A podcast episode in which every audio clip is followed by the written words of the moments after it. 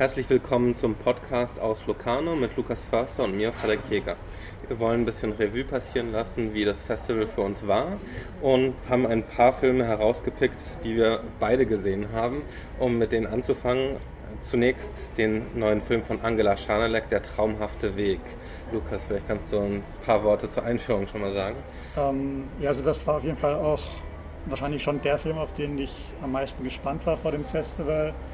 Und also ich bin, glaube ich, eine halbe Minute zu spät in die Vorführung gekommen, gestern Morgen, und habe erst einmal zwar sofort gesehen, das muss eigentlich der richtige Film sein, weil es, also, weil die Bilder einfach nach einem Schanelek-Film aussehen, aber gleichzeitig war ich völlig von der Rolle. Es gab erst einen, die, die erste Szene des Films, also die halt schon gelaufen ist, als ich reingekommen bin, da sitzen zwei junge Leute ähm, beisammen im Freien und singen The Lion Sleeps Tonight. Und danach beginnen sie aber Griechisch zu sprechen anstatt Deutsch. Und ähm, das war so eine initiale Verwirrung, die irgendwie mich den ganzen Film über nicht losgelassen hat, weil der Film sie sozusagen verschleppt hat verschiedene Arten der anderweitigen Verwirrung. Ähm, also, und ich glaube, das betrifft gar nicht mal so sehr die eigentliche Erzählebene des Films, wobei die schon auch komplizierter ist, als man das von Angela Chaneleks Film kennt, glaube ich. Es geht ähm, so ganz grob um ähm, zwei Liebespaare, deren Beziehungen zerbrechen das erste Paar ist das, das man am Anfang The Lion Sleeps Tonight singen sieht in Griechenland. Das, sie sind dort, wie man später sieht, auf Urlaub. Es sind junge Leute und ja, die Beziehung geht eben in die Brüche. Und diese Anfangsszenen spielen in den 1980er Jahren.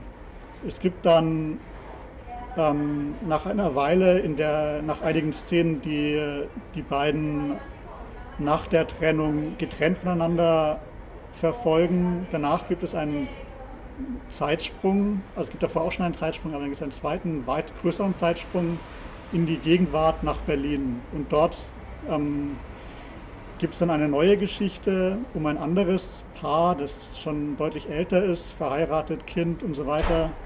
Und aber auch das Paar trennt sich und ähm, ja, dann der besondere Clou des Films ist, dass ich, dass, dass ich die erste ja, beendete Liebesgeschichte auch im, in dieser Gegenwart noch fortsetzt, sozusagen im Hintergrund oder an der Seite der dann zentralen zweiten Geschichte. Also das ist so eine sehr sonderbare Struktur, dass, dass es erst einen klaren Bruch zu geben scheint, bei dem dann irgendwann nicht mehr klar ist, ähm, ob überhaupt irgendwas gebrochen ist oder ob es nicht eine komplette Kontinuität auf eine Art doch ist, die sich zum Beispiel daran zeigt, dass die, diese beiden jungen Leute, die man eben am Anfang sieht und dann, also überraschenderweise auch 30 Jahre später nochmal, dass die, die sehen schon ein bisschen älter aus, aber sie tragen exakt dieselben Kleider. Das ist, glaube ich, wirklich die größte Verwirrung in dem Film. Ich meine, das ist jetzt schon fast ein bisschen gespoilert, aber oder wie, mein, wie siehst du das? Ja, ich glaube, es ist eigentlich ein Film, bei dem man nicht viel spoilern kann. Also natürlich gehört zur Erfahrung des Films eine Zurechtfindung. Also man sucht nach Orientierung, ähm, klar, wobei für mich genauso wie für dich ähm, die narrative Ebene eigentlich da relativ klar auch ist gleichzeitig. Also es gibt natürlich Sachen, die man nicht weiß und es wird wenig auserzählt. Es ist ein grundsätzlich ein Film, der ganz vieles offen lässt, aber eigentlich von den Konstellationen her und von den Figuren her doch relativ deutlich ist. Obwohl es ein Film ist, den man sich erstmal erschließen muss, ist er nicht verrätselt oder wäre kompliziert oder sowas. Das äh, wäre, glaube ich, ziemlich äh, was anderes. Aber tatsächlich ist es ein Film, der ganz vieles verweigert, der schon eine Form von ähm, Entwicklung im Bild oder Entwicklung im Schnitt verweigert und die Entwicklung eher über sowas wie abstrakte, ja, was sind das? Ähm, hat eigentlich sehr, sehr viele in dem Film Momente, die für sich stehen. Das sind Blicke, aber das sind auch ähm, Bewegungen, das sind zum Teil auch Dinge, die nach einer realistischen Logik eigentlich keinen Platz haben und trotzdem was unheimlich ähm, Wirkliches haben. Und ähm, da gibt es tolle Szenen, die dann tatsächlich äh, zu beschreiben vielleicht ein bisschen äh, ein bisschen was vorwegnehmen würde, weil man sich in diesen Bildern erst finden möchte. Ähm, aber es gibt ganz vieles, das für sich steht, das aber durch die Montage, durch die Collage immer einen Mehrwert bringt. Nur ähm, ist, es, ist es gleichzeitig schon eine Verweigerung von sowas wie Einbindung, habe ich den Eindruck. Also es gibt ähm, ich war, ich war in einer relativ undankbaren Vorstellung, muss man dazu sagen, ähm, hier in Locarno, die in, wie viele Filme hier in, in der Mehrzweckhalle gezeigt wurde. Und ähm, eine sehr laute Vorstellung. Gerade für einen Film, der, äh, der sehr leise ist, bei dem so ein versunkener Status für mich das die, die, beste, die beste Sichtbedingung ist, äh, war es eine Vorstellung, wo ich andauernd rausgerissen wurde, weil ähm, das Publikum sehr ähm, hostil reagiert hat. Also das heißt, es gab eine fast den gesamten Film überdauernde Prozession an äh, Zuschauern, die den Kinosaal verlassen haben, aber eben nicht ähm, auf einen Schlag, sondern den ganzen Film über. Und ähm, das war lautstark zu bemerken. Das war, das war die Premierenvorstellung hier in Locarno. Es war tatsächlich sehr hart und hat, den, hat, den, hat mich natürlich äh, für den Film nochmal eingenommen, aber hat es äh, relativ schwer gemacht, sich, sich da richtig reinzufinden ich würde gerne von dir wissen, ob du diese ob du das teilst, dass der Film sowas wie Empathieverweigerung ähm, darstellt. Mm, Empathieverweigerung würde ich glaube ich nicht sagen. Also, also einmal, was der Film natürlich nicht macht, ist, es gibt keine Identifikationsangebote. Das, das sicher nicht. Ähm, dazu ist das zu erratisch. Man, also auch wenn man die, die Struktur der Handlung ähm, erkennt, erkennt man sozusagen viele Motivationen nicht oder man erkennt sie irgendwie, habe ich das Gefühl, oft irgendwie erst ein, zwei Schnitte später. Also das ist, mein Gefühl war, der Film ist mir oft ein, zwei Schritte voraus, ein, zwei, tatsächlich ein, zwei Filmschnitte voraus und ich bin dann gleichzeitig bei dem aktuellen Bild und aber noch zwei Bilder davor irgendwie auf einer anderen Ebene. Aber das, das würde ich dem Film nicht vorwerfen. Das, ich, das für mich war das eine sehr intensive Erfahrung. Mhm. Ähm, aber es ist natürlich eine andere Art von Intensiv Intensiv Intensität als ähm, jetzt ein, ein psychologisch affektives, immersives Kino. Ähm, ich denke, was man vielleicht noch über die also was, was mich ein bisschen irritiert an dem Film ist schon, dass er wirklich so kompliziert auch auf der Erzählebene gebaut ist. Also verhältnismäßig kompliziert. Ähm, ich glaube, das unterscheidet ihn schon von den, von den früheren Filmen von ihr. Ähm, und es ist eben so, dass, dass das dem Film auf eine gewisse Weise eben tatsächlich äußerlich bleibt, weil es dann doch viel stärker um einmal um einzelne Bilder geht, ähm, die auch überhaupt nicht hierarchisch verteilt sind. Zum Beispiel gibt es eine der schönsten Szenen im Film, gehört einer Figur, die wirklich nur ein einziges Mal auftaucht und eigentlich keine dramaturgische Funktion hat. Das ist eine Immobilienmaklerin, die ähm, einer der Figuren eine neue Wohnung andrehen will. Die taucht nur in dieser Szene auf und da gibt es ganz, da gibt's so, so eine wahnsinnige Lichtdramaturgie, die, ähm, die sie im Dunkeln dieser klinisch äh, reinen ähm, Neubauwohnung versinken lässt. Das ist ein wahnsinniges Bild. Aber die Figur selber kennen wir eigentlich gar nicht. Das ist einfach nur ein Körper in dem Moment, der ähm, irgendwie eher so unter einem Vorwand in diesen Film reingestellt wurde, eben unter, unter dem Vorwand, um dann dieses Bild ähm, zu erzeugen.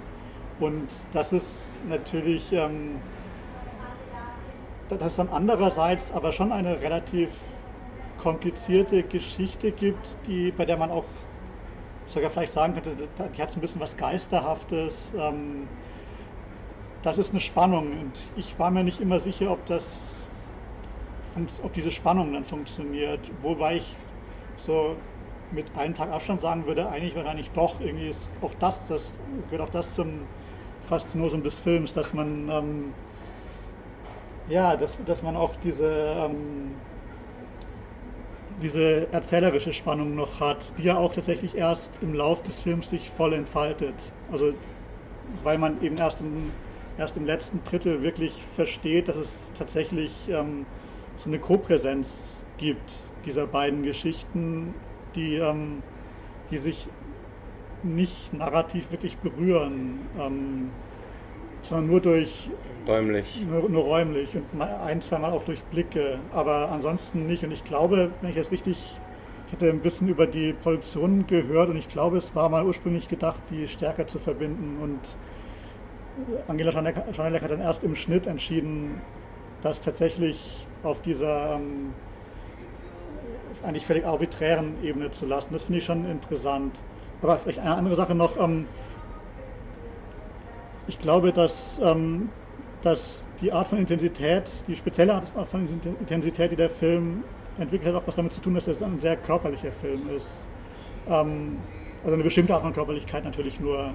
Ähm, aber ich habe schon das Gefühl, dass, es, dass die Figuren durchweg zuerst als Körper da sind und dann vielleicht und erst dann als psychologische Figuren und erst in dritter Hinsicht irgendwie so als soziale Wesen. Also das ist wirklich das, das ist dem Film obwohl er irgendwie da einige Markierungen setzt, deutlich das Unwichtigste. Und diese körperliche, das körperliche Verhalten zueinander ist auch extrem wichtig. Es gibt äh, da wirklich auch Szenen, es gibt vor allem auch viele Szenen, über, in denen es um lädierte Körper geht, um Beschädigte, um äh, verletzte Knie, um, um verstauchte Arme und so weiter. Und, und auch darum, ja, den, also diese, diesen Schmerz dann körperlich zu lindern, also durch Handauflegen, aber auch zum Beispiel in einer Szene leckt ein Junge einem Mädchen übers Knie. Das ist eine der erstaunlichsten Einstellungen, die ich in, in Chaneleks Film bisher gesehen habe. Ja, die Körper spielen erst einmal für mich hauptsächlich so eine, äh, eine Rolle in der, also als als Materie, als etwas, was im Raum äh, Licht reflektiert, was, ähm, was das Bild strukturieren kann, ähm, die als Stoff irgendwie ähm, da sind und die man, die man sich ansieht. Also we weniger für so eine Form von sinnlicher Erfahrung, wie es ja auch Körperlichkeit sein kann, sondern eher als etwas, was im Raum steht oder sich im Raum auch bewegt. Also es ist kein ähm, es ist ja kein statischer Film und äh, trotzdem gibt es so etwas wie, dass, dass Dinge isoliert werden, dass sie irgendwie, ähm, auch wenn sie angeschnitten werden, also muss vielleicht auch dazu sagen, ähm, äh, dass ein Film ist, der im 4 zu 3 Format gezeigt wird ähm, und die Kamera hat Reinhard Vorschneider gemacht. Ähm, und es ist ein Film, der äh, im ersten Teil sehr hell und ähm, äh, später sehr grau ist, der aber der sehr viel darüber eben funktioniert, dass die, dass die Bilder ihren Eigenwert haben und tatsächlich in, dass die Körper dort tatsächlich nicht ähm, in so einer sozialpsychologischen Dimension ähm, ankommen und wenn sie es tun, dann ist das für mich eigentlich der uninteressanteste Teil. Also deswegen, wenn du über die, über die reinkommende Spannung zwischen den, zwischen den Erzählsträngen äh, sprichst, ähm, klar, ist, das ist da. Ähm, es spielt nur für mich eine eher untergeordnete Rolle. Ich würde auch, also wenn das jetzt so eine Entscheidung war, die erst im Schnitt gefallen ist, dann finde ich, äh, bin ich eigentlich ganz dankbar dafür. Also ich fand gerade dieses episodische Konstrukt, das aber nicht sich erfüllt, für mich genau das, die richtige Balance, in, die im Verhältnis auch zu dem, wie der Film sein Setup bildet, genau folgerichtig ist. Ja, ich finde tatsächlich diese, ähm, also gerade die Fortsetzung der ersten Geschichte, die sich nur noch in so kleinen ähm, Seitenblicken artikuliert dann in, in Berlin. Ähm, das finde ich wirklich erstaunlich. Eigentlich ist das ein, hätte, wäre das ein Stoff für ein wirklich überlebensgroßes Melodram. Ja? Das könnte man sich auch als Bollywood-Film oder so vorstellen. Und dass sie das so völlig auf so eine ähm, ja, so materialistisch Minimalist, also materialistischen Minimalismus runterbricht von Menschen, die sich im, im Raum bewegen und dabei verfehlen auf die eine oder andere Weise. Sie sehen sich sogar, sie blicken sich sogar mal an, aber das, auch der Blick ist dann eine Verfehlung. Das, das ist schon, das finde ich schon auch ziemlich großartig. Ich finde es auch wichtig zu sagen, dass ähm, die allermeisten ähm, Darsteller Laien sind. Ähm, wenn wir das jetzt richtig identifiziert haben, außer einer der Hauptdarstellerinnen, ähm, die, die auch in Marseille und in Orly mitspielt, ähm, äh, Maren Eggert. Und ähm, das das ist natürlich ein wichtiger Teil der, der Körperinszenierung. Und für mich ist es, funktioniert es auch tatsächlich am besten ähm, mit den Laien. Und interessanterweise spielt die Schauspielerin auch eine Schauspielerin. Ähm, insofern ähm, gibt es da nochmal so eine ähm, Verschachtelung auch innerhalb des Films. Das sind auch ganz interessante Perspektiven, die auf das, auf das Filmemachen ähm, geworfen werden, wo der Film auch zum Teil ähm, plötzlich so ein humoristisches Potenzial hat, also ja, so Situationskomik plötzlich äh, mitten in den Film hereinbricht, aber auf eine Art und Weise, die natürlich nicht, nicht jetzt sich, sich auflöst oder, ähm, oder vom Timing her innerhalb, ähm, innerhalb des Schnitts jetzt betont würde, aber die, die einfach genauso Teil der Erfahrung ist. Ja. Man muss auch sagen, der Film macht schon einiges, also was, was neu ist in, in Chaneks Kino, glaube ich. Also das beginnt, und ich denke, es ist schon relativ wichtig mit den Settings selbst. Also auch klar, Orly spielt auch schon, sowohl Orly und als auch Marseille spielen natürlich nicht in Deutschland, sondern auch schon in einem anderen Land, aber in einem Land, das ähm, Angela Chanel ziemlich offensichtlich sehr nahe ist. Ähm, ich glaube, Lessenstetten spielt ja auch in Frankreich zum Teil. Aber ähm, der Film beginnt jetzt in Griechenland, dann gibt es eine sehr, sehr interessante ähm, Sequenz in London und dann noch eine Einstellung in Brasilien. Ähm, das ist schon wahrscheinlich auch ein, ein bewusster Versuch, ähm, ein bisschen mit, also mit einigen der Routinen zu brechen oder auch mit ein bisschen mit dem aus dem, aus dem Milieu auszubrechen, das natürlich in der zweiten Hälfte dann doch wieder zentral ist, eben das, das, ja, das bildungsbürgerliche Berlin. Das, das kommt dann schon wieder in den Film, aber es, gab, gibt davor eben was anderes. Und ich finde auch die Bildsprache, ich meine, das ist, ist schon durchgeklungen, ähm, dass wir beide, glaube ich, den Film, ver, beide finden, der Meinung sind, dass es ein wirklich wahnsinnig schöner Film ist, der sehr also wahnsinnig tolle Kompositionen in, hat. Ähm, ich finde, es gibt auch eine Entwicklung in dem Film. Gerade die erste Hälfte ähm, ist doch sehr, sehr anders als die vorherigen Filme, vor allem als Oli, der ja ganz in diesen, ähm, in diesen extremen kunstvollen ähm, Massenornament, Vorschneiderbildern gelebt, gelebt hat. Ähm, da ist das viel reduzierter, was was äh, der wunderbare Weg, wie heißt noch? Der traumhafte der Weg. traumhafte Weg. Was der traumhafte Weg da am Anfang macht, das sind sehr viel, das sind sehr ähm, asketischere Bilder. Der, der Inhalt ist nicht asketisch, aber die Form ist doch nochmal reduzierter, als, als man das von ihr kennt. Ähm, auch wegen dem 4 zu 3. Ähm, äh, gerade die London-Szenen lassen mich nicht los, weil das, die so eine ganz andere ähm, ja, so auch so ein bisschen ja, bröseligere oder irgendwie auch so ein bisschen eine Vintage-Textur reinbringen, auch Working Class ein bisschen. Das sind wirklich, das sind wirklich Einstellungen dabei, die ich äh, nicht nur von Angela Schaneleks Filmen, sondern auch von anderen, von Vorschneider fotografierten Filmen nicht kenne, die wirklich irgendwie aus einer anderen Ecke kommen. Also die Figur, der man da folgt, Kenneth, ähm, das ist eben der, der Mann aus des ersten Paares.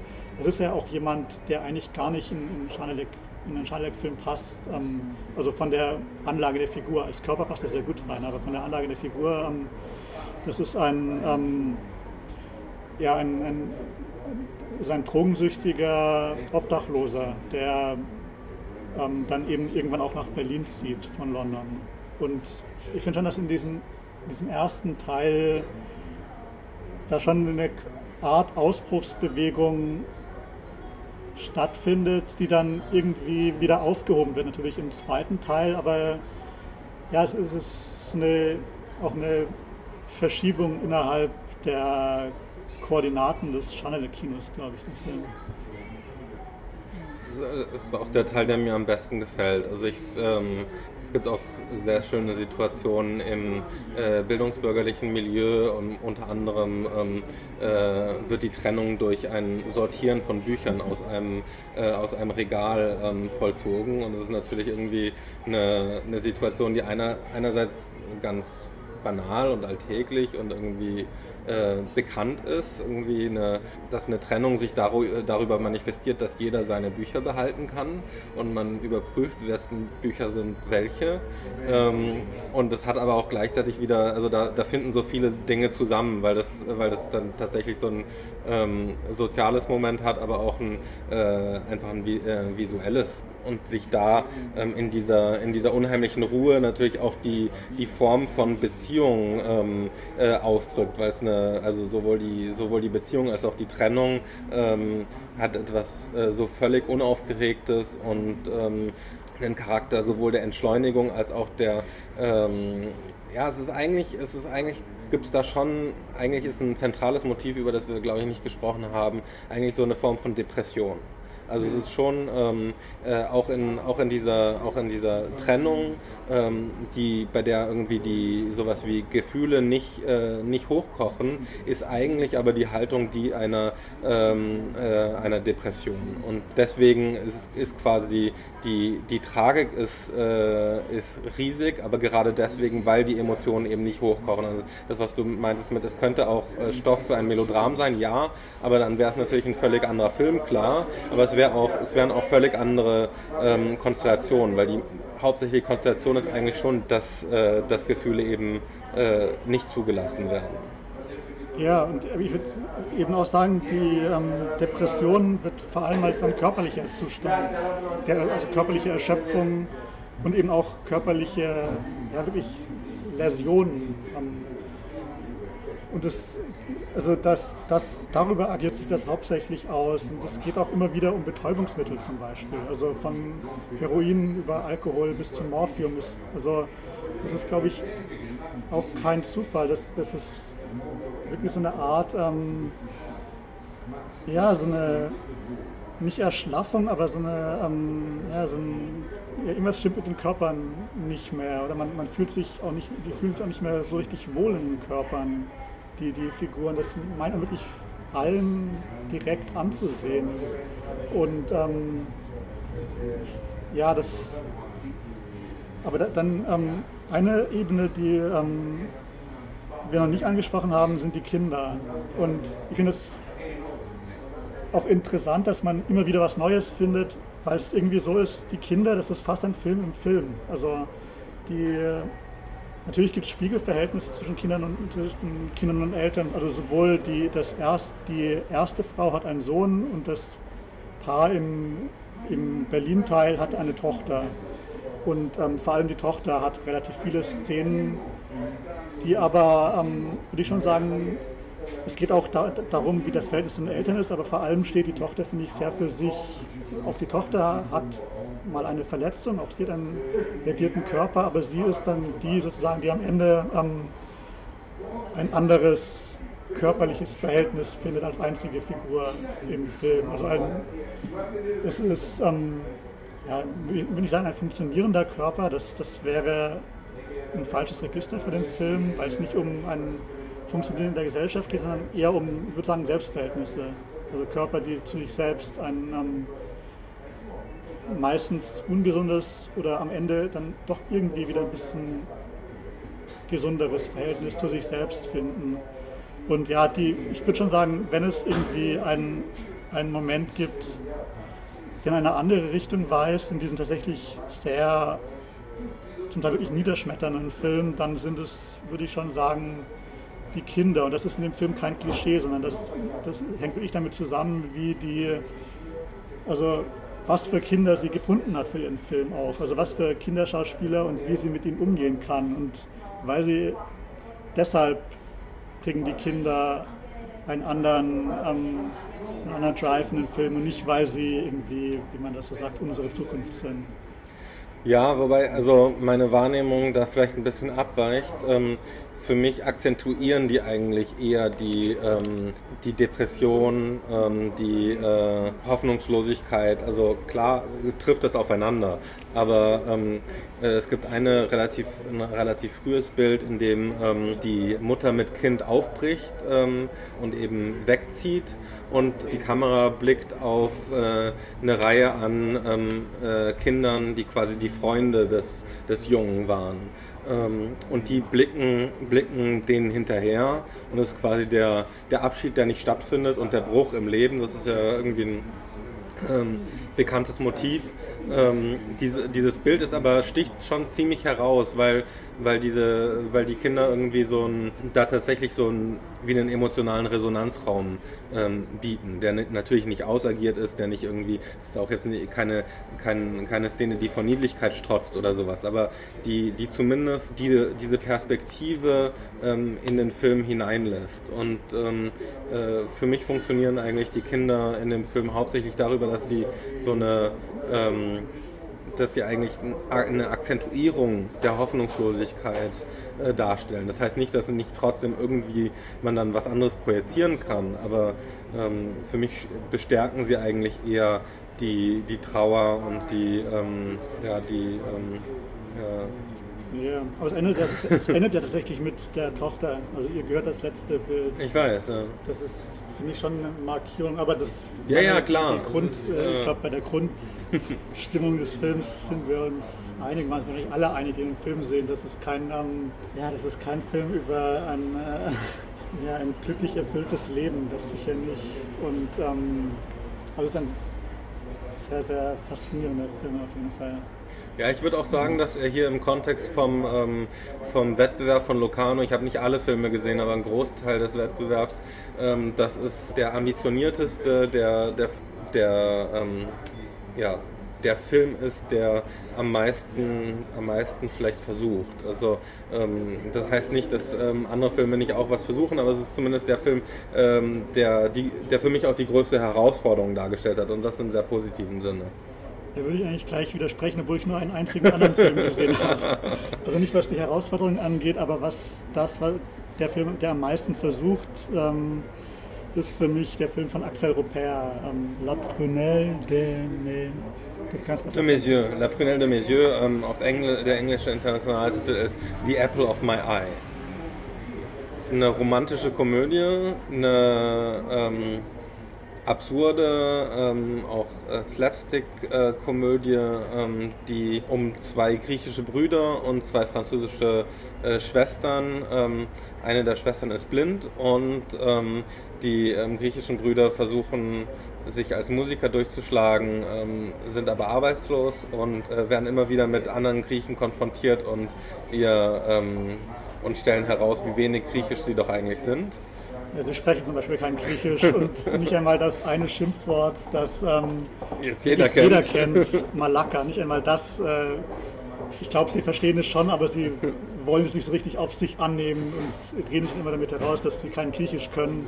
Aber sie wollen eben Rebetiko, eine griechische Folkmusik-Tradition äh, in Frankreich popularisieren, ähm, was eigentlich von Anfang an völlig hoffnungslos ist. Nicht zuletzt deshalb, weil der eine der beiden wirklich komplett, fast schon bizarr unmusikalisch ist. Und das ist die, ähm, die Ausgangssituation ist, dass diese beiden Brüder zusammen in, einem, in einer Wohnung leben und ähm, im selben Mietshaus wohnt eben das Schwesternpaar, das französische Schwesternpaar, von, bei dem die eine Schwester blind und die andere kokainsüchtig ist, wobei die Kokainsucht eigentlich ähm, also nur in den Therapieszenen, zu der sie gemeinsam mit ihrer Schwester geht, eine Substanz hat. Ansonsten also bleibt die, wie vieles in dem Film, auf eine wunderbare Art reine Behauptung. Also es ist ein Film, in dem eigentlich alles einerseits reine Behauptung bleibt, aber andererseits in dem Akt des Behauptens dann irgendwie abstruse Evidenzen gewinnt, die, die ja, mich einfach sehr, sehr, sehr, sehr für den Film eingenommen haben. Ein Film, der ähm, sehr viel in einem Aufzug spielt. Ähm, in einem ein Aufzug, Aufzug ist das eigentlich.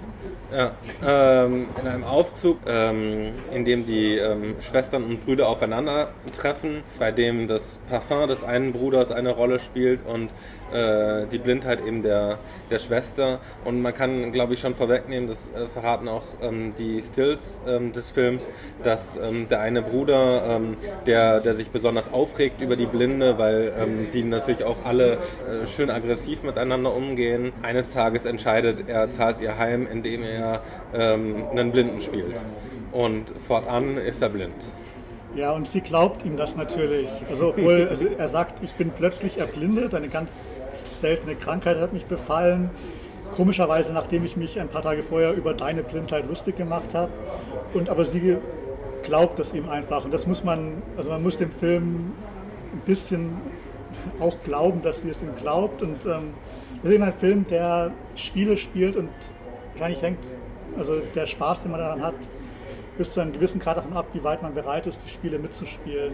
Ähm, ich war sehr bereit, auch weil der ja, weil der Film wirklich von einer unglaublichen, es gibt eben so eine, äh, in dem Fall wirklich sehr, sehr produktive Spannung zwischen ähm, einer Reduktion, die vom Genre her kommt, also auf einen, es gibt eben nur diese vier Hauptfiguren ähm, und deren ja, romantische Verstrickung, die auch relativ schnell sich vereindeutigt und vor allem gibt es dann auch nur eine relativ beschränkte Anzahl von Schauplätzen. Also eben hauptsächlich der Aufzug und die beiden Wohnungen, dann noch ein paar ähm, griechische Restaurants und äh, zwei Therapieräume und äh, ja, noch ein paar andere Räume, die aber immer als, als irgendwie so leicht durchschaubare ähm, Abwandlungen schon der bekannten Räume erkennbar sind. Also das ist ein Spiel, ein Film, der eigentlich in einer sehr mit sehr begrenzten Mitteln zu agieren scheint, aber der trotzdem, dem es trotzdem gelingt, immer wieder sozusagen seine, sein ganzes Material komplett auf Null zu setzen und äh, nochmal komplett durcheinander zu wirbeln. Das ist wirklich erstaunlich. Ja, also das, ähm, ob das Filmerlebnis davon abhängt, ob man ähm, das, sich auf das Spiel einlässt, weiß ich gar nicht so sehr. Also klar, man muss, man muss grundsätzlich sich erstmal für sowas überhaupt ähm, äh, sich auf die Absurditäten ähm, einlassen. Klar, funktioniert auch nur darüber.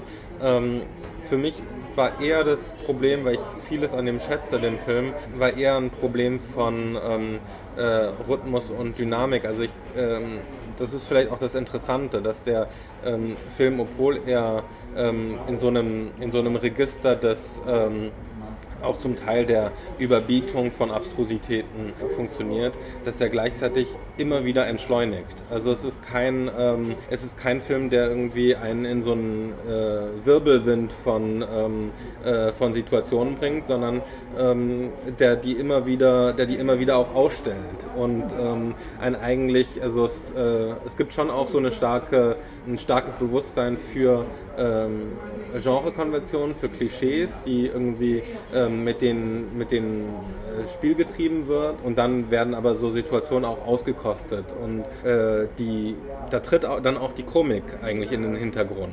Also das heißt, man ist nicht die ganze Zeit in so einem humoristischen ähm, Setting, sondern man ist dann auch einfach wieder in dem, ähm, äh, was sind es da eigentlich für Figuren, die miteinander agieren und dann plötzlich ist es so, als, als würde man es tatsächlich sogar ernst meinen mit der Liebesgeschichte. Also es gibt da auch so eine Ebene und ich glaube, das ist auch äh, ganz wichtig für die Filmerfahrung, äh, dass die Dinge ernst genommen werden. Also auf, auf eine natürlich trotzdem leichte Art und Weise. Ja, es ist also, was die Geschwindigkeit angeht, ist es völlig richtig. Das ist, das ist keine Farce, auch nicht als, ähm, auch schon von der Geschwindigkeit her nicht. Ähm, von den Figuren her zum Teil schon, aber die Dynamik geht in eine ganz andere Richtung und es gibt tatsächlich immer diese ähm, Brüche, die sich auch musikalisch immer andeuten durch so eine dann plötzlich wie soll man das beschreiben, flächigere Musik mit viel Synthesizern, die, in denen das dann in einen fast schon elegisches Moment kippt manchmal. Und das, dazu passt auch die, ähm, die Kameraarbeit, die weniger auffällig ist erstmal als in den beiden ersten Filmen von Axel Rupert, weil sie sehr Figuren, also wie, wie man das, wie das bei Komödien oft ist, sehr figurenzentriert arbeitet. Aber es gibt dann einige Momente in dem Film, in denen das komplett aufbricht. Zum Beispiel einer, in dem ähm, Überblendungen von historischen Fotografien plötzlich in den Bildraum eintreten. In einem anderen ähm, geht, es, ja, da geht es auch um einen Verkehrsunfall, der dann aber mit einer elaborierten Kamerafahrt über eine Ampel ähm, ausagiert wird. Also es gibt auch diese kompletten Tonlagenwechsel im Film, die auch vielleicht am deutlichsten über, ähm, über das Schauspiel funktionieren, weil es immer wieder ähm, Szenen gibt, in denen Nebenfiguren in, das, also in die Haupthandlung involviert werden, auf oft wirklich äh, ja, absurd, sehr absurde Weise, also absurd antirealistische Weise, dass ähm, zum Beispiel Serge Bourson, der hat einen Cameo-Auftritt sozusagen mit E-Gitarre. Und das ist wirklich eine Szene, die aus dem Nichts kommt. Und ähm, ja, er kommt dann tatsächlich später nochmal. Also er kommt zweimal aus dem Nichts. Und der, der, der bringt wirklich eine komplett neue Stimmung in den Film. Dann ist es irgendwie, denkt man, jetzt, ist, also jetzt kann es auch zum Monty Python-Film plötzlich werden oder zu irgendwas ganz anderem. Aber er ist dann wieder weg und dann ein andermal geht es um ein, geht's irgendwie um einen Kiffer am Nebentisch, der irgendwie dann auch seine Weisheiten verkünden darf. Also es gibt irgendwie so eine, das, ist, war auch schon bei, ähm, bei ähm, Palais Long Mademoiselle, dem vorherigen. Film von Thierry Lalonde, Mademoiselle, ähm, dem vorherigen Film von Axel Rupert, dass er diese, diese wunderbare Art hat, den, die eigentlich recht klar gezeichnete Hauptgeschichte ähm, zu entgrenzen hin auf ähm, ja, auf so ein Universum an, an Nebenfiguren, wo man denkt, ja eigentlich, das sieht, ist es fast wie, wie in einer Fernsehserie, dass, dann, dass man dann irgendwie mal wieder den Bekannten von vorvorletzter Woche irgendwie in die, in die Serie mit reinholt. Aber in dem Fall sind das halt wirklich ganz neue Figuren, die man eigentlich gar nicht kennt, aber die trotzdem irgendwie so Auftritte haben, als ob man sie eigentlich kennen müsste. Und das, das ist eine sehr eigenartige Art. Äh, ja auch des, des Drehbuchschreibens, finde ich. Sie, ja, sie, kommt ja als, ist ja bekannter bisher als Autorin von Serge Bourgeois und ich finde, alle ihre Filme sind, sind in vieler Hinsicht brillant, aber vor allem sind sie immer sehr, sehr brillant geschrieben. Das gilt auch für, für den neuen Film, wobei der, dessen Brillanz irgendwie ein bisschen brüchiger ist, würde ich sagen, weil er eben weniger auf Klassizismus aus ist, als auf äh, vielleicht sowas wie Aktualisierung von früher Nouvelle Vague. Das würde ich so als, ähm, als Referenz irgendwie so ein bisschen vermuten. So frühe Godard-Filme, vielleicht auch frühe Truffaut-Filme. Ja. Also das mit der Brillanz ähm, sehe ich tatsächlich weniger bei diesem Film. Ich verstehe ich versteh deine Faszination schon, aber ähm, es ist für mich auch ein Film, der, der eher, ähm, der zum Teil auch bewusst unbeholfen ist. Also es gibt auch irgendwie sowas wie ähm, ein Ausagieren von Plots, die längst, äh, die längst irgendwie an ihrem Ziel schon angekommen sind. Und da gibt es irgendwie, also das, das, kann, das kann folgerichtig sein. Also man kann sich das konzeptuell schon zusammenreimen, aber das wirft mich schon ziemlich raus. Jede. Also da gibt es, es gibt schon viele Stellen, an denen ich, ähm, an denen ich dem Film völlig äußerlich war. Also vielleicht ist es einfach, da haben wir vielleicht unterschiedliche Erfahrungen Erfahrungen mit dem Film gemacht, aber ne, für mich war es auch an vielen Stellen ein Film, der, der mich nicht involviert und wo ich den Eindruck hatte, ähm, dass es eher, ähm, das ist, das ist nicht intendiert. Also ähm, klar ist die Meta, ähm, der Metadiskurs und der über das, ähm, äh, dass das ein Film ist, der sich bewusst ist ähm, über die Konvention des Genres und so weiter, ist klar. Ähm, da ist aber zum Teil ist der, hat der, hat der dann einfach auch seine, äh, seine Längen und ähm, ich finde äh, gerade von gerade die Dialoge ähm, sind, sind für mich nicht das Stärkste. Ja, die Dialoge muss ich dazu muss ich sagen, ich kann kein Französisch, ich bin da ähm, auf die Untertitel angewiesen. Aber der Rhythmus der Dialoge ist immer absolut on point. Mhm. Der ist Genau, das ist jetzt eher dann der, der, der Part der Inszenierung und der, und, der, und der Schauspielführung und da bin ich dann eher bei dir. Ich finde nur, weil du gerade so das Drehbuch so betont hast, ähm, äh, ich, hab, ich finde ich find es nicht schlecht, ne? gar nicht, aber nur die, ähm, die Brillanz sehe ich dann einfach nicht so sehr drin. Ja, es gibt auch alleine, was der Film mit Musik macht. Also wie er diese ähm, Rebetiko-Musik in Einzelbestandteile ähm, zerlegt und mir zusammensetzt, wie das Klavier, das sie, also die weibliche Hauptfigur, die Blinde spielt. Ähm, das sind einfach, ich finde, das ist schon auch ein, ein sehr, sehr smarter Film mhm. darin. Also auch, und auch, ich finde ich find wahnsinnig lustig. Also er ist wirklich, es ist eine besondere Art von Humor, selten,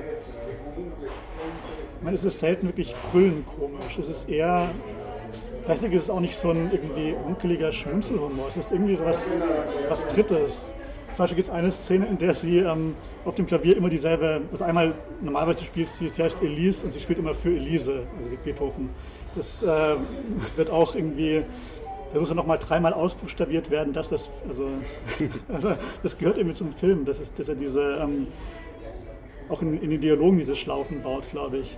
Aber ähm, ein anderes Mal ähm, schlägt sie immer exakt dieselbe Taste an auf dem Klavier. Dann ruft jemand von oben, kannst du auch mal eine andere Taste, kannst du einen anderen Ton spielen? Dann sagt, ja, kann ich. Dann schlägt sie eine, einen Halbton höher. Und das sind irgendwie, ja, das ist natürlich irgendwie ein, eine, keine besonders, also alleinstehend wären das keine besonders smarte Pointe wahrscheinlich, aber in, in dem Film, der diesen also so ein Fluss, der Fluss hat, in dem ähm, irgendwie Absurdität überhaupt nicht von Realismus zu trennen ist. Also das, das amalgamiert sich völlig, finde ich.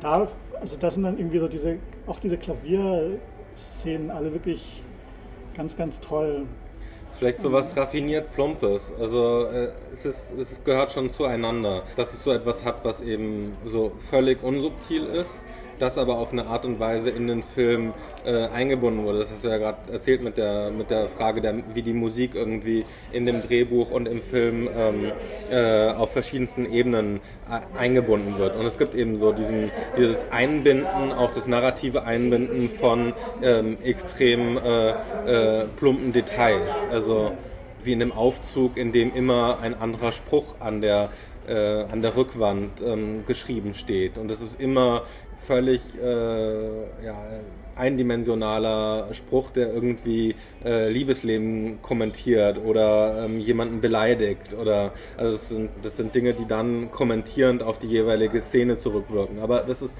null subtil, aber das ist an vielen Stellen ist es gut eingebunden. Mhm. Ähm, also null subtil ist vielleicht auch eine gute Überleitung zu Destruction Babies, dem dritten neuen Film, den wir gesehen haben, ähm, gemeinsam gesehen haben. Es ist ein japanischer Film, der Regisseur heißt äh, Mariko Tetsuya ähm, und der läuft in einer Nebenreihe hier und ich glaube vor allem die erste Hälfte ist schon ein Erlebnis. Ähm, die erste Hälfte besteht nämlich fast ausschließlich aus relativ langen Einstellungen, die einem ähm, jungen Mann, einen wirklich einen dauernd, dauernd psychopathisch grinsenden jungen Mann folgt, der durch, sich durch die Straßen Tokios bewegt und Leute zusammenschlägt und, von Leuten, und seinerseits zusammengeschlagen wird von den Leuten, die, die er sich als äh, Sparringspartner aussucht. Also er läuft ohne erkennbare Motivation, es ist wohl eher eine sportliche Motivation als irgendwas anderes, durch die Straßen und sucht sich wirklich auch Schlägertypen als Kontrahenten aus, also Leute, bei denen er denkt, dass sie sich irgendwie auf ihn einlassen, wenn er, wenn er, wenn er anfängt, sie zu vermöbeln. Und er sucht sich auch mit Vorliebe Leute aus, die einen Kopf größer sind als er, die ähm, und aber er lässt einfach nicht locker. Seine Stärke ist eben in diesen Kämpfen, dass er ähm, sich wirklich verbeißt in seine Kontrahenten und wieder und wieder sich auffrappelt, wenn, er, wenn, er, wenn sein Gesicht blutig geschlagen wurde. Ich glaube, sein Gesicht wird in dem Film sicher 30 Mal blutig geschlagen. Und es gibt dann immer wieder Szenen, wo man sieht, er rappelt sich wieder auf und holt zum nächsten Schlag aus. Und die, die wissen gar nicht, obwohl das auch so wirklich so ein bisschen äh, klischeehafte, harte Jungs sind, so wissen die gar nicht, wie ihnen geschieht, was da wirklich für ein Psycho hinter ihnen her ist, warum. Da gibt es wirklich erstmal überhaupt keine Erklärung. Und das ist wirklich fast die gesamte erste Hälfte des Films. Also es gibt dann schon, dann, also es gibt von Anfang an eine Handlung, mit, die sich um den Bruder dieses Typens dreht und ähm, die aber im ganzen Film sehr am Rand bleibt. Und dann gibt es noch zwei andere Figuren, die im, also sozusagen im Vollzug dieser Prügelorgie auch noch in die Handlung integriert werden. Und die beiden sind es dann, die den Film ab der Mitte, ungefähr ab der Hälfte verändern. Ich weiß nicht, wie du den gesehen hast. Naja, es ist das erste Mal ähm, ein wahnsinnig äh, gewalttätiger, gewaltsamer Film, der ähm, bei dem, bei dem nicht so schnell klar ist, ähm, worauf er hinaus soll. Also genauso wie die Figur irgendwie unmotiviert oder jedenfalls unklar motiviert durch die Straßen läuft, ähm, verhält sich auch der Film dazu. Das finde ich, ähm, das finde ich aber gerade das äh, Spannende daran. Also dass, ähm, dass der Film, dass der Film sich nicht in einer in einer klar, sagen wir mal, moralischen ähm, Position dazu perspektiviert, sondern ähm, dass, wir, dass wir dem so ein bisschen eher ähm, neugierig ähm, durchaus äh, eigentlich mit wachsender Faszination folgen. Also es gibt schon so eine Form, das ist auch dann dramaturgisch durch, äh, durch das Hereinkommen von weiteren Figuren äh, nochmal akzentuiert, dass es, äh, dass eigentlich diese, diese ausagierte ähm, orgiastische Gewalt irgendwie nicht, nicht direkt delegitimiert ist, ähm, dass, die, dass die eher so ein Faszinosum darstellt. Jetzt auch nicht irgendwie im Sinne von, wir identifizieren uns damit oder so, so, so funktioniert der Film auch nicht, aber aber er hat, er hat durchaus auch, einen, auch eine Offenheit für genau dieses, für genau dieses Verhalten, das, äh, das da im Zentrum steht. Und ähm, klar kann man es dann, äh, gibt es viele Möglichkeiten, das irgendwie äh, sozial aufzuladen und das irgendwie als äh, Parabel auf modernes Großstadtleben oder sonst was ähm, äh, zu lesen. Ähm, aber ich hab, fand es erstmal faszinierend, wie, äh, wie klar das durchgezogen wird. Mhm. Und ähm, ja, dann dramaturgisch wird das durchaus so aufgelöst, dass es, ähm, äh, dass man daraus dann irgendwie auch einen, ähm, also jetzt nicht Sinn, äh, dass es nicht sinnhaft wird, aber dass es zumindest wieder ein bisschen eingefangen wird in, äh, in, in, Fragen von, wie, wie sich das Gesellschaft aus, äh, gesellschaftlich auswirkt, wie, welche Reaktionen es darauf gibt und wie das irgendwie in, in ein Gesamtnarrativ dann zu, äh, zu äh, ja, irgendwie, wie das zu fangen ist. Mhm. Aber ähm, ich glaube, ich glaub, das, äh, das für mich Wichtigste an dem Film ist, dass er, dass das eigentlich äh, nachrangig bleibt. Ja, ich glaube, also wenn man das irgendwie auf einen, äh, ich finde vieles in dem Film geht nicht auf. Es gibt so eine Social Media äh, Komponente in dem Film, also eine ja. Nebenhandlung, die irgendwie ein bisschen versandet. Ähm, zum Beispiel auch die, die Geschwisterbeziehung ich meine, die, da gibt es auch ein paar interessante Momente, aber das klappt alles nicht so ganz, finde ich. Ich würde sagen, wo der Film ein bisschen hin will, ist, dass er so eine, so eine Art Katalog von Gewalt, ähm, von Gewaltmodi, ähm, sozial vermittelten Gewaltmodi ähm, aufbaut. Eben in der, das funktioniert vor allem über eine andere Figur. Irgendwann stößt nämlich ein zweiter Schläger zu ihm, zu der Hauptfigur, der ähm, aber anders als er es nicht auf ähm, stärkere, sondern auf schwächere und vor allem auf Frauen abgesehen hat. Also der ist offensichtlich ähm, ja, von einem äh, ja, sexualisierten Frauenhass äh, wirklich durchwirkt, die Figur. Und das ist, das ist fast noch, also auf mancher Ebene ist das, das ist auf jeden Fall die schwere, sehr viel schwerer erträgliche Figur als, Absolut, als die ja. Hauptfigur. Das ist wirklich einer, so das größte vor, vorstellbare Arschloch, das man äh, das dann aber auch in den Film reingesteuert wird und der, der, mit dem man auch ziemlich weit mitgehen muss. Also nicht identifikatorisch oder so natürlich, aber man muss sich das ziemlich lange anschauen und ähm, da, ja, das, das bringt eben so eine zweite sozusagen so einen zweiten Modus von Gewalt ins Spiel und dann ja, gegen Ende des Films kommen noch ein paar andere eher angedeutete Modi hinzu, zum Beispiel auch so ein ritueller Gewalt, also so rituelle Gewalt in so einem um, Shinto-Ritual. Um, aber ich würde auch sagen, die, das Erstaunliche an dem Film ist vor allem diese erste Gewaltorgie, die eben eigentlich nicht wirklich ein soziales Korrelat hat. Die ist einfach ein, das ist natürlich ein bisschen Videospielartig. Das kann man natürlich auch wieder in diese Richtung wenden, auch mit diesen langen Einstellungen und den also wirklich ein bisschen stumpf wiederholungsförmigen ähm, Schlägereien, die jetzt wirklich, die auch tatsächlich keine durchgestylten Martial Arts Nummer sind, sondern es ist wirklich irgendwie brutales Rumgeprügel, brutales, stumpfes Rumgeprügele. Ja, dadurch, gerade dadurch sind sie eben auch nicht befriedigend. Also das ist, glaube ich, dann schon, also selbst wenn es ähm, selbst wenn es irgendwie eine ähm, eine Faszination für die Gewalt gibt und die auch äh, von dem Film äh, mitgenutzt wird, ähm, ist, äh, führt sie nicht zu einer Befriedigung. Ja, das Erstaunliche finde ich auch, dass, hast du ja schon angedeutet, äh, also die, die so eine bis, bis zu einem gewissen Grad neutrale Faszination. Also vor allem ist es kein zynischer Film. Das wäre eigentlich das Erstaunlichste. Und zwar ist er weder zynisch mit seinen Figuren, auch nicht zum Beispiel mit einer, ähm, auch zum Beispiel geht er nicht zynisch mit der einen Frau um, die in dem Film eine größere Rolle spielt, die von den beiden zu einem gewissen Zeitpunkt gefangen genommen wird und auch heftig missbraucht wird. Das ist auch wirklich ein schwer zu ertragender Film, in, auch, in, in dieser Hinsicht. Aber es gibt in der Behandlung auch dieser Figur keiner, keinerlei Zynismus. Und genauso gibt es keinen Zynismus darin, wie der Film mit seinem Publikum umgeht. Ja. Also das, das ist wirklich das Erstaunliche, weil das... Ist kein Film, der uns als Voyeur ähm, entlarven will. Also ähm, das ist tatsächlich bemerkenswert. Ja.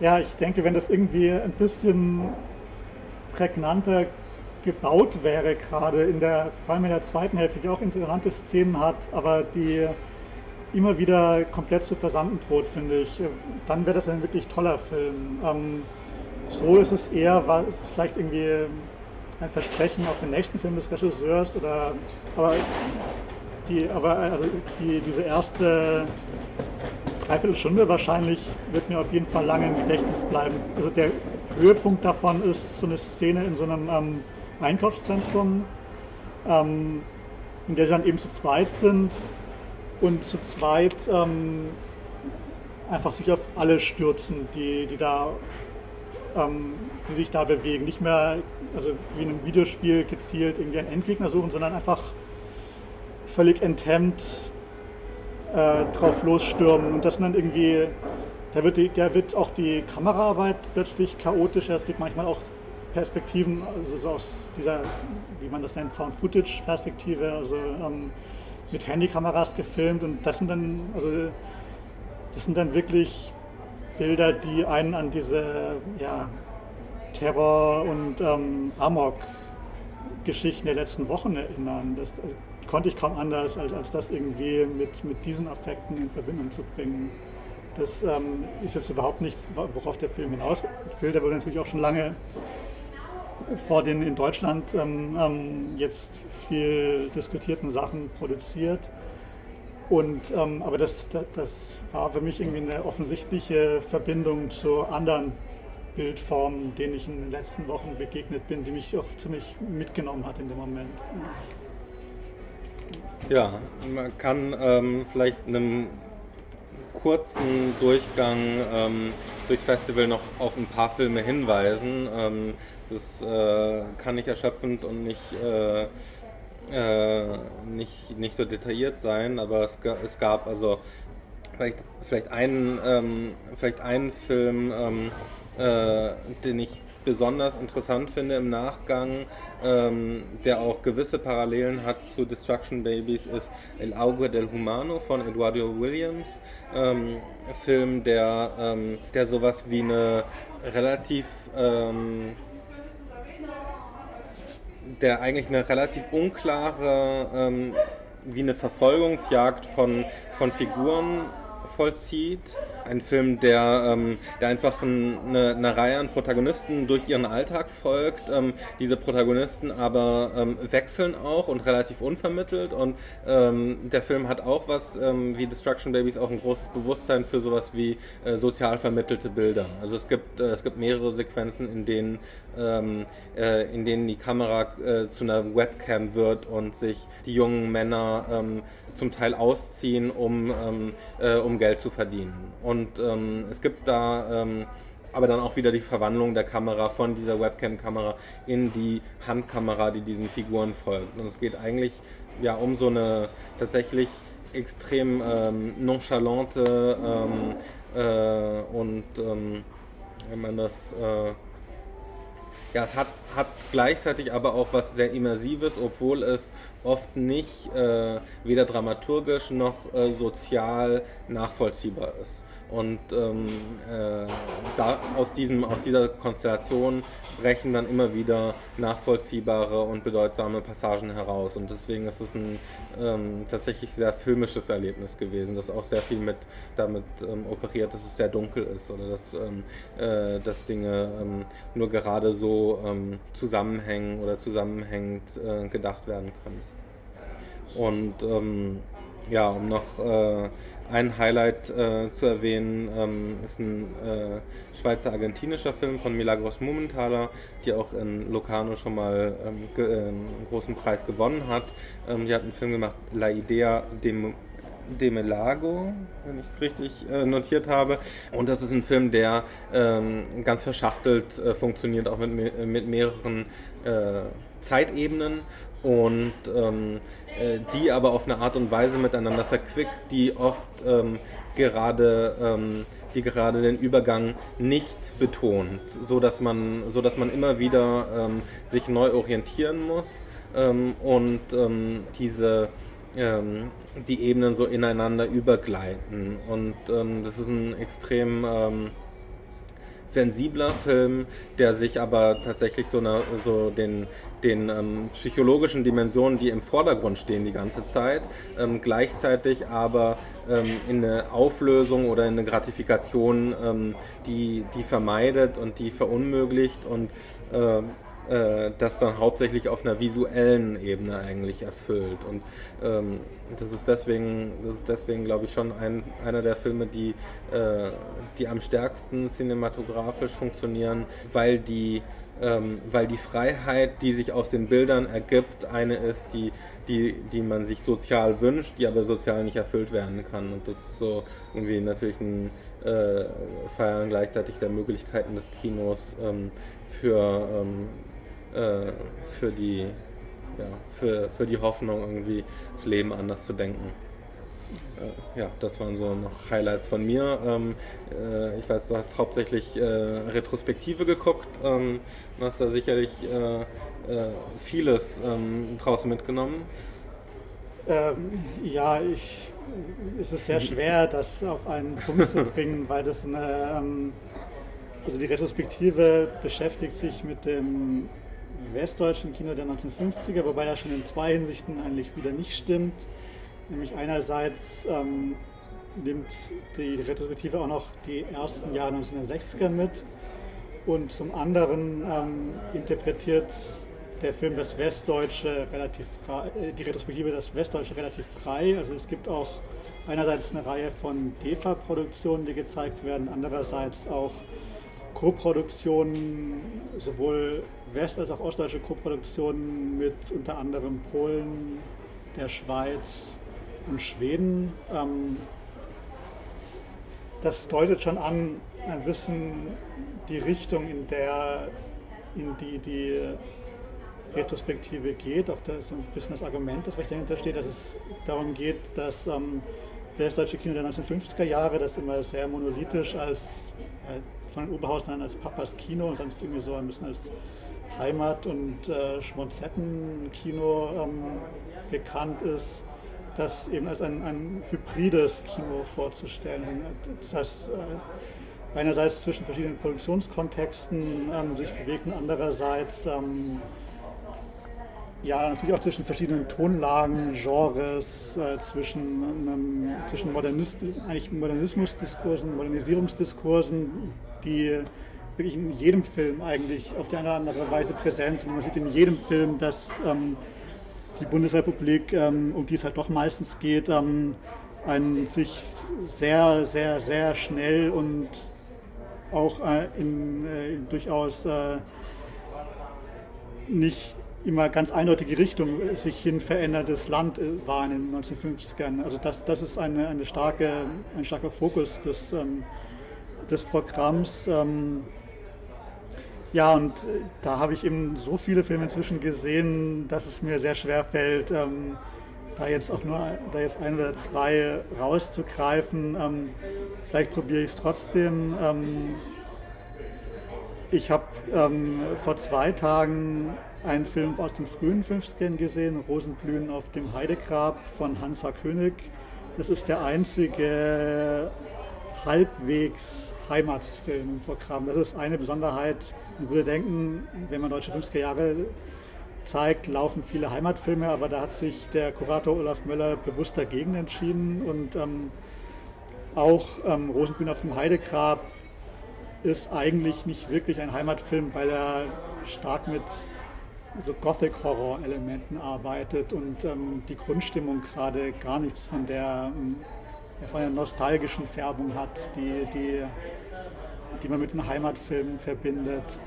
Ähm, aber gleichzeitig ist das ein, ein, Film, der für mich zeigt, ähm, wie damals deutsches Studiokino aussehen konnte, wie wirklich ja, wie fantastisch deutsches Studiokino aussehen konnte, was das ganze Produktionsdesign angeht, was die was auch für ähm, wirklich, ähm, ja, schon wirklich perversen erotischen Affekte in diesem Studiokino dass man ja eigentlich mit so sehr onkeligem ähm, Penella-Humor oder so verbindet, was da aber auch, was da wirklich auch für ganz andere ähm, psychosexuelle Tonlagen, was da möglich war. Das ist ein Film, der mich sehr, sehr beeindruckt hat.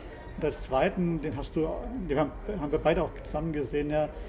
Der zweite wäre von Ende der 50er ähm, Der gläserne Turm von Harald Braun. Das ist ein Film, der auf einem ähm, Roman der neuen deutschen Literatur beruht und der auch, ähm, ich meine, das macht Rosen auf der Heide Grab auf seine Weise auch, aber eben noch viel deutlicher. Der Gläserne Turm ist ein Film, der die Modernisierung Deutschlands reflektiert und zwar auf sehr, sehr vielen Ebenen. Einmal ähm, schon auf der Ausstattungsebene vielleicht am deutlichsten, weil der in einem wirklich zu weiten Teilen einem wirklich bizarren Apartment spielt, in dem die beiden Hauptfiguren leben. Ähm, ein Ehepaar, das ähm, sich, äh, das zahlreiche Schwierigkeiten hat in der Ehe. Ähm, und ja, die wohnen wirklich in so einem Design-Albtraum.